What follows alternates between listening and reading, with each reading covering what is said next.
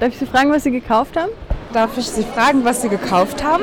Darf ich dich fragen, was du gekauft hast? Blu-ray-Player. Ein Bluetooth-Sprecher. Wir, was wir gekauft haben, ein MP3-Player und ein Transformmeter oder sowas. Ich, ich, ich habe eine äh, Anlage gekauft. alles Mögliche. Ein Toaster? Ich habe drei Brotbackgeräte gekauft. Das wird einfach für den Hausgebrauch. Stereoanlage, ja, Drucker. Ein Grill-Raclette-Fondue-Gerät. Und was war's noch? Ein Handy. Fritösen. Ja, Fritösen noch. Und noch ein, äh, wie sagt man auf Deutsch, ein Überspannungs- und Blitzschutzgerät. Nein, es ist für die Großeltern ein digitaler Bilderrahmen, die wohnen weit weg, wo man dann immer wieder die Bilder aktualisieren kann von den Enkelkindern per Post.